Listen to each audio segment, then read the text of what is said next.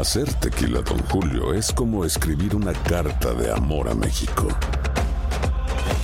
Beber tequila, Don Julio, es como declarar ese amor al mundo entero. Don Julio es el tequila de lujo original, hecho con la misma pasión que recorre las raíces de nuestro país. Porque si no es por amor, ¿para qué? Consume responsablemente. Don Julio Tequila, 40% alcohol por volumen, 2020. Importado por Diageo Americas, New York, New York. Si no sabes que el Spicy McCrispy tiene Spicy Pepper Sauce en el pan de arriba y en el pan de abajo, ¿qué sabes tú de la vida? Para, pa, pa, pa. Boost Mobile tiene una gran oferta para que aproveches tu reembolso de impuestos al máximo y te mantengas conectado. Al cambiarte a Boost, recibe un 50% de descuento en tu primer mes de datos ilimitados. O, con un plan ilimitado de 40 dólares, llévate un Samsung Galaxy A15 5G por $39.99. Obtén los mejores teléfonos en las redes 5G más grandes del país. Con Boost Mobile, cambiarse es fácil. Solo visita boostmobile.com. Boost Mobile, sin miedo al éxito. Para clientes nuevos y solamente en línea, requiere AroPay. 50% de descuento en el primer mes requiere un plan de 25 dólares al mes. Aplican otras restricciones. Visita boostmobile.com para detalles. Hola, soy Jorge Ramos y a continuación escucharás el podcast del Noticiero Univisión. El programa de noticias de mayor impacto en la comunidad hispana de Estados Unidos. Muy buenas noches, hoy me acompaña Maiti Interiano. Maiti, bienvenida. estar aquí contigo, Jorge. Y comenzamos este noticiero con el testimonio de una estudiante mexicana que sobrevivió a la trágica estampida durante la celebración de Halloween en Corea, Corea del Sur, que dejó al menos 150 muertos, Jorge. Claro, y ella se llama Juliana Valeinda, fue una de las más de 100 mil personas que se congregaron en una zona popular de Seúl, la capital, y de las afortunadas, Maiti, que salieron con vida en un estrecho callejón. Así es, Alejandro Madrigal pudo hablar con Juliana sobre esta aterradora experiencia. Entre los sobrevivientes del Halloween en Seúl, Corea del Sur, está Juliana Velandia, una mexicana de 23 años, estudiante de intercambio de medicina y que estuvo en el callejón, zona cero, donde ocurrió esta tragedia. Lo más triste era ver todas las personas y los cuerpos que estaban, todos estaban disfrazados, o sea, yo la verdad no sabía si la sangre que tenían eran de verdad o de mentiras. Juliana estuvo 40 minutos atrapada entre los cuerpos, muchos de ellos sin vida, debido a que en este barrio de extranjeros la gente intentó salir a empujones. Llegó un punto en el que mis pies ya no tocaban el suelo porque había cuerpos abajo de mí y encima de mí. Y éramos básicamente una masa de cuerpos este, enredados sin poder movernos. Juliana fue rescatada y en este video se aprecia cómo intenta pedir ayuda y buscar a su amiga, que también sobrevivió. Las personas que estaban en medio o pegadas hacia el otro lado no tenían manera de escapar, no tuvieron la suerte que nosotros tuvimos de estar cerca de, de la banqueta y ser rescatadas. El gobierno de Corea del Sur decretó siete días de luto nacional por esta tragedia.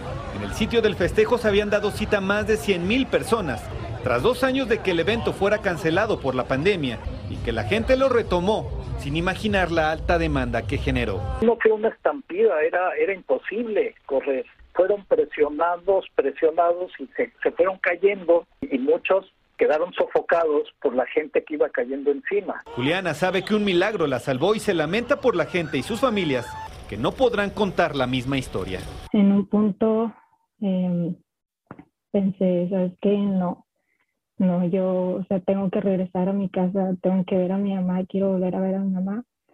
No, no puedo morir aquí. Juliana viajó de Mexicali, Baja California, para adquirir conocimientos en medicina y de paso estar en el Halloween tradicional en Seúl, que se le salió de control a la autoridad. En Ciudad de México, Alejandro Madrigal, Univisión. Y la verdad que ojalá nunca tenga que aplicar esto, pero aquí les estamos mostrando algunas recomendaciones sobre cómo sobrevivir a una estampida. Primero, y esto es lo esencial, es mantenerse en pie. Si se cae al piso, póngase en posición fetal y trate de conservar la mayor energía posible, pero si está parado no empuje y no grite. Intente también usar un lenguaje de señas para comunicarse con los que lo rodean, eso salva energía, pero importante, si llevan niños hay que subirlos a los hombros y lo más importante es mantener las manos y los brazos junto al pecho, de esta manera, que no se le queden aquí abajo, porque esto le permitirá respirar si alguien extiende su mano para pedir auxilio, sosténgala, pero siempre intente mantener los brazos y las manos por lo alto. Maiti. Muy importante información y te agrego una más, Jorge, que me enseñó una monjita. Si está cerca de una pared, ponga sus brazos en la pared y deje que los que están corriendo pasen y usted quédese sano, salvo y tranquilo. Vamos a cambiar de tema y vamos a pasar con las serias acusaciones federales que enfrenta el hombre que le fracturó el cráneo a martillazos a Paul Pelosi, el esposo de la presidenta de la Cámara de Representantes, Nancy Pelosi. Nueva información revela que Dave DePop iba bien preparado y dispuesto a todo contra la líder demócrata hasta que admitiera que la elección del 2020 fue fraudulenta. Luis Mejid tiene los escalofriantes planes del violento atacante. David de Pape le dijo a la policía que fue a la casa de Nancy Pelosi para secuestrarla. En documentos presentados a la corte, De Pape dijo que su intención era hablar con la congresista. Si le decía la verdad, la dejaría libre. Si mentía, le quebraría las rodillas. El jefe de policía de San Francisco dice que los investigadores tienen una buena idea de cuál fue el motivo del ataque, pero no quieren dar una versión oficial hasta no tener más datos. Esta mañana la congresista salió de su casa a ver a su marido aún en el hospital. La condición de Paul Pelosi de 82 años es grave, pero los médicos creen que se va a recuperar después de reparar una fractura en el cráneo y tratar heridas graves en su brazo derecho y su mano. El ataque al esposo de Nancy Pelosi ocurre cuando el país está bajo un clima de tensa polarización. El Departamento de Seguridad Nacional está advirtiendo que en los próximos días existe un alto riesgo de violencia política, ahora que se acercan las elecciones de medio término. Los mismos funcionarios eh, o los mismos congresistas no cuentan en su totalidad con una, con una protección hacia su familia propiamente tal. Entonces, no podemos desviar tampoco eh, una gran cantidad de, de, policías o personal de seguridad estatal. David de Pape enfrenta ahora cargos federales. De ser convicto podría pasar más de 20 años en prisión. Mañana se presentará por primera vez ante la Corte para responder oficialmente a las acusaciones, mientras la nación nerviosamente espera que a casi una semana de las elecciones este haya sido el único y el último incidente violento que lamentar. En San Francisco, Luis Mejid, Univisión. En la Florida, congresistas, líderes comunitarios y la población de Weston condenaron los mensajes de racismo y antisemitismo aparecidos en esa ciudad. Alguien pintó con aerosol mensajes de odio alrededor de un parque para niños y no es la primera vez que esto ocurre en esa comunidad, como reporta Vilma Tarazón. Los mensajes de odio contra la comunidad judía se han incrementado a nivel nacional de forma preocupante, según la Liga Antidifamación. El fin de semana en el estadio de fútbol de Jacksonville, en Florida, se proyectó esta frase que dice que el rapero Kanye West tiene razón sobre sus mensajes de odio contra los judíos que ha diseminado en sus medios sociales. En el año 2021, comparado con el anterior, vimos un incremento de un 40% a nivel nacional de incidentes antisemitas. En la Florida en específico vimos un, incremento del 50%. Este ha sido un fenómeno que, que ha ido evolucionando a lo largo de muchos años, eh, ha ido cobrando cada vez más gravedad, mucho porque eh, no se han tomado las medidas, se han habido medidas aquí y allá, pero no se han tomado medidas fuertes, contundentes para detener la proliferación de estos mensajes. También en Florida, en esta zona residencial de Weston, aparecieron mensajes ofensivos contra la comunidad hebrea. Las familias están atemorizadas. Horrible, horrible, horrible. No debe pasar eso. Nunca. ¿Cómo se sintieron ustedes? Asustados, la verdad. Bien asustados, porque no debería pasar. ¿Qué es lo que más te asusta de todo esto? Bueno, que vivimos aquí, imagínate, lo que uno menos se le, se le puede ocurrir es que pueda pasar eso. Sí, nos dolió y es, una falta de respeto a, a toda la comunidad y a toda la humanidad. ¿Qué dijeron tus vecinos? Están muy eh, preocupados y lo reportaron al sheriff. La oficina del alguacil de Broward está pidiendo la ayuda de la comunidad para dar con el paradero de los responsables de los mensajes de odio que aparecieron en las calles de esta comunidad. La semana pasada en Los Ángeles un grupo de personas colocó una manta en la que también se dijo que el rapero Kenya West estaba correcto en sus afirmaciones de odio contra los judíos. El Comité Judío Americano dice que hoy las víctimas son los judíos y mañana puede ser otra minoría. En Miami, Florida, Vilma Tarazona, Univisión. El expresidente Trump pidió hoy a la Corte Suprema que evite, al menos temporalmente, que se entreguen las declaraciones de impuestos al Comité de Medios y Arbitrios de la Cámara Baja controlados por los demócratas. Las Cortes Inferiores rechazaron las afirmaciones de Trump de que ese comité se excedía y dictaminaron que el comité sí tenía autoridad para obtener esos documentos. Maite, la Corte Suprema escuchó hoy argumentos sobre la acción afirmativa que permite a universidades considerar raza y grupo étnico como factor de admisión. La mayoría conservadora de la Corte cuestionó el uso continuado de esta medida. Así es, eh, estudiantes blancos y asiáticos dicen que son discriminados, pero muchos hispanos apoyan la acción afirmativa. Claudia Uceda estuvo frente a la Corte y nos informa. Afuera de la Corte Suprema, jóvenes alzaron sus voces para que continúe la acción afirmativa. Programa que toma en cuenta la raza como un factor para ser admitido a una universidad, lo que beneficia a hispanos. Siendo yo latina, primera generación en mi familia y estudiante de Harvard, es un honor estar aquí y llamar por más justicia. Y es que adentro de la máxima corte del país, la mayoría de los jueces parecían dispuestos a terminar con ese programa. Los asiáticos americanos somos discriminados, dijo este estudiante. Los magistrados examinaron dos demandas contra la Universidad de Harvard y Carolina del Norte. Un grupo de alumnos argumenta que esas políticas perjudican a estudiantes blancos y asiáticos, pero esos argumentos fueron rechazados por las cortes inferiores, citando décadas de precedentes. Lo que está en cuestión aquí es si las universidades deben de tratar de forma diferente a los estudiantes por su raza.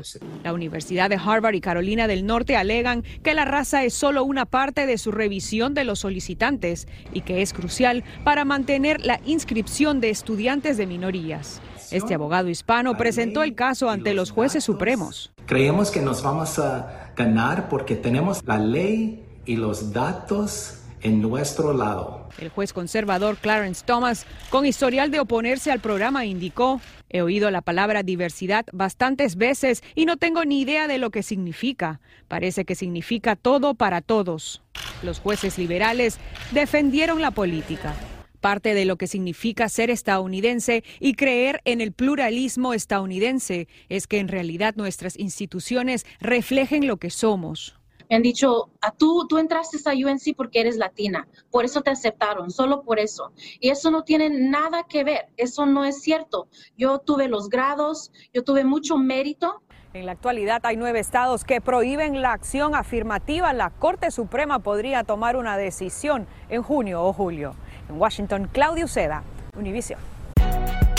Si no sabes que el Spicy McCrispy tiene Spicy Pepper Sauce en el pan de arriba, y en el pan de abajo, ¿qué sabes tú de la vida? Para pa pa. ¿Quieres regalar más que flores este Día de las Madres? The Home Depot te da una idea. Pasa más tiempo con mamá plantando flores coloridas, con macetas y tierra de primera calidad para realzar su jardín. Así sentirá que es su día todos los días.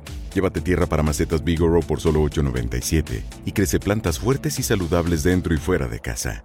Recoge en tienda y sigue cultivando más momentos con mamá en The Home Depot. Haces más, logras más. Más detalles en homedepot.com diagonal delivery. Boost Mobile tiene una gran oferta para que aproveches tu reembolso de impuestos al máximo y te mantengas conectado. Al cambiarte a Boost, recibe un 50% de descuento en tu primer mes de datos ilimitados. O, con un plan ilimitado de 40 dólares, llévate un Samsung Galaxy A15 5G por $39.99. Obtén los mejores teléfonos en las redes 5G más grandes del país. Con Boost Mobile, cambiarse es fácil. Solo visita boostmobile.com. Boost Mobile, sin miedo al éxito. Para clientes nuevos y solamente en línea, requiere AroPay. 50% de descuento en el primer mes requiere un plan de 25 dólares al mes. Aplican otras restricciones. Visita para detalles. Estás escuchando el podcast del Noticiero Univisión. A poco más de una semana de las elecciones de medio término, más de 21 billones de votos preelectorales han sido emitidos en 46 estados. Texas lidera con casi 3 millones de personas que han enviado sus votos. Florida y California cruzaron el umbral de los 2 millones, mientras que Georgia y Carolina del Norte superan un millón de votos. El tema de los ovnis, objetos voladores no identificados, ahora denominados fenómenos aéreos inexplicables, sigue rodeado de misterio. Pero ahora la Agencia de Inteligencia Nacional tiene hasta hoy para entregarle al Congreso un informe actualizado sobre el año pasado. Más de 300 ovnis fueron vistos en los últimos 12 meses. Pedro Rojas nos cuenta qué fue lo que vieron. Las agencias de inteligencia del gobierno entregan al Congreso esta semana un reporte actualizado de la investigación de cientos de apariciones de presuntos objetos voladores no identificados en los últimos años. Expertos en el tema dicen que el surgimiento de múltiples videos captados por pilotos militares y comerciales están elevando la discusión. Han estado volando muy cerca de aviones de combate. Todo esto los ha preocupado porque saben que han controlado la información, pero no controlan el fenómeno y este se podría presentar abiertamente en cualquier momento. Oficiales familiarizados con el reporte indican que en el informe se resalta que los casos resueltos los causaron globos meteorológicos, basura en el cielo y espías extranjeros. Sin embargo, el Departamento de Defensa tiene aún muchos reportes sin explicación definitiva y por eso el tema ha ganado discusión. Es el reconocimiento de que estamos ante algo que no sabemos cuál es su origen si es un fenómeno atmosférico, si es un uh, fenómeno uh, astronómico, es decir, ya de lo, de lo, que es el espacio. Y es que el resultado de este reporte que será entregado al Congreso podría elevar el reconocimiento oficial a los objetos voladores no identificados. Si están viendo algo y dicen que no lo pueden comprender, eso hará que el individuo promedio diga, oh, debe haber algo real y significativo aquí, resalta este astrofísico. Pienso que el fenómeno extraterrestre, su aceptación implicaría la noticia más grande de la historia e implicaría un cambio en las costumbres y valores de la humanidad. El Departamento de Defensa ha dicho a algunos medios de prensa que se compromete a mantener transparencia en el informe, siempre y cuando proteja los intereses nacionales y la manera en que se obtiene la información. En Washington, Pedro Rojas, Univisión.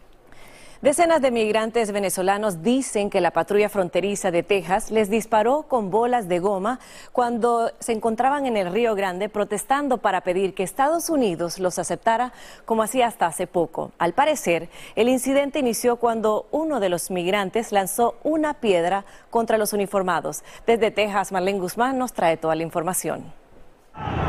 Grupo de venezolanos son reprimidos por agentes de la patrulla fronteriza en El Paso tras cruzar el Río Grande en forma de protesta, cargando una enorme bandera de Venezuela, exigiendo respuestas. Autoridades les pidieron que se retiraran, pero la situación rápidamente se tornó violenta y los migrantes comenzaron a correr al lado mexicano. agentes fronterizos reaccionaron disparándoles con proyectiles para control de multitudes. Tenía mi bandera y estaba peleando era por, porque no me quitaran la bandera. Y ya cuando estaba dentro del río me dispararon y, me dispararon una vez y otra vez y otra vez. La policía nos dijeron que nos sentáramos, que nos calmáramos, que iban a hablar, conversar con nosotros pacíficamente. Les hicimos caso, nos sentamos, esperamos por ellos. De repente llegaron manos, engañaron y nos corretearon. De acuerdo a la versión de los migrantes, lo que desató el enfrentamiento fue la supuesta agresión de un centroamericano que le lanzó una piedra a los agentes estadounidenses que tenían a dos manifestantes detenidos. No estamos pasando, solamente queríamos llegar ahí a dar un mensaje y agarraron a una niña menor de edad y la arrastraron. La patrulla fronteriza le respondió a Noticias Univisión con el siguiente comunicado. Uno de los manifestantes agredió a un agente con un asta de bandera, momento en el que los agentes respondieron iniciando medidas de control de multitudes. Estas medidas incluyeron el uso del sistema autorizado de lanzamiento de bolas de pimienta de fuerza menos letal. La multitud luego se dispersó y regresó a México. Esos migrantes forman parte de un grupo de unos 400 venezolanos que llevan semanas varados en Ciudad Juárez, México, viviendo en un campamento improvisado a las orillas del río Bravo. A diario realizan una marcha pacífica con la intención de presionar al gobierno federal para que los dejen quedarse a pedir asilo dentro del país, como antes del 12 de octubre cuando el Departamento de Seguridad Nacional dio la orden de expulsar a los migrantes de esta nacionalidad. Entre los manifestantes había niños y mujeres que quedaron bastante asustados después de lo ocurrido. Por su parte, la patrulla fronteriza del Paso dice que continuará con la investigación. En el sur de Texas, Marlene Guzmán, Univisión. El gobernante de Nicaragua, Daniel Ortega, amenazó a los Estados Unidos. Dice que si le siguen aplicando sanciones a su gobierno, el número de migrantes nicaragüenses intentando llegar a otras fronteras se va a disparar. A través de Honduras, en lo que va del 2022, han ingresado más de 315 mil nicaragüenses que buscan eventualmente llegar a los Estados Unidos. Con su victoria en un estrecho margen en una segunda reñida vuelta electoral, Luis Ignacio Lula da Silva se convertirá en el próximo presidente de Brasil en lo que será su tercer mandato. Sus simpatizantes inundaron las calles de Sao Paulo mientras que el conservador Jair Bolsonaro permanece en silencio sin reconocer la derrota, aunque el jefe del Congreso brasileño, aliado de Bolsonaro, ya aceptó el resultado. Y la victoria de Lula en Brasil inclinó aún más la balanza de los países gobernados por la izquierda en América Latina, donde destacan países como Cuba, México, Venezuela, Nicaragua, Argentina, Chile, Honduras, Bolivia, Perú, Colombia, entre otros. Mientras que la derecha sigue perdiendo fuerza en este territorio, ya que solo Uruguay, Guatemala y Ecuador tienen este tipo de gobierno. Aquí vamos con la fiebre del Powerball que va subiendo en el país a medida que se acerca el sorteo de esta misma noche. Ay, ay, es que mil millones de dólares son un gancho irresistible para soñar y bueno, dejar volar la imaginación. Ahora, pero hay premios de consuelo, hombre, que no son nada despreciables, con un millón de dólares para acertar cinco números. Nada mal. No, para nada. Blanca Rosa Vilches nos habla de estas fantasías que desata, pues, ¿quién más? El Powerball.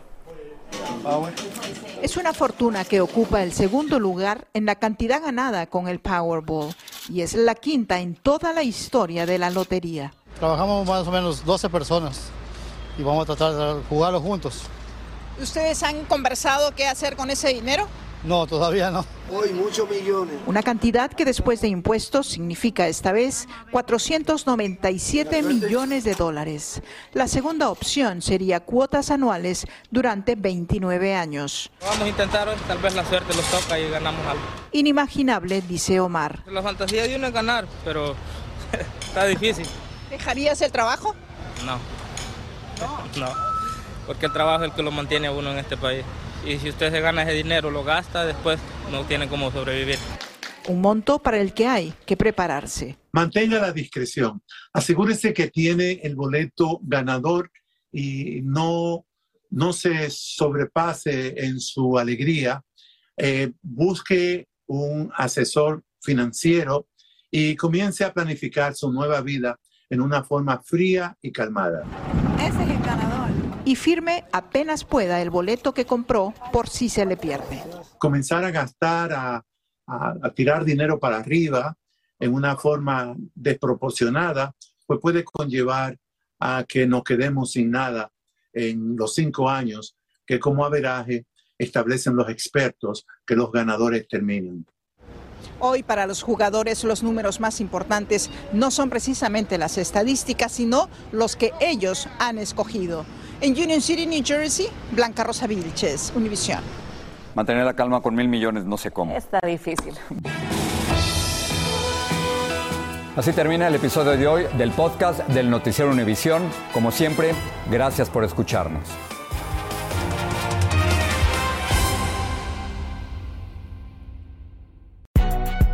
Si no sabes que el Spicy McCrispy tiene Spicy Pepper Sauce en el pan de arriba y en el pan de abajo, ¿qué sabes tú de la vida? Para, pa, pa, pa.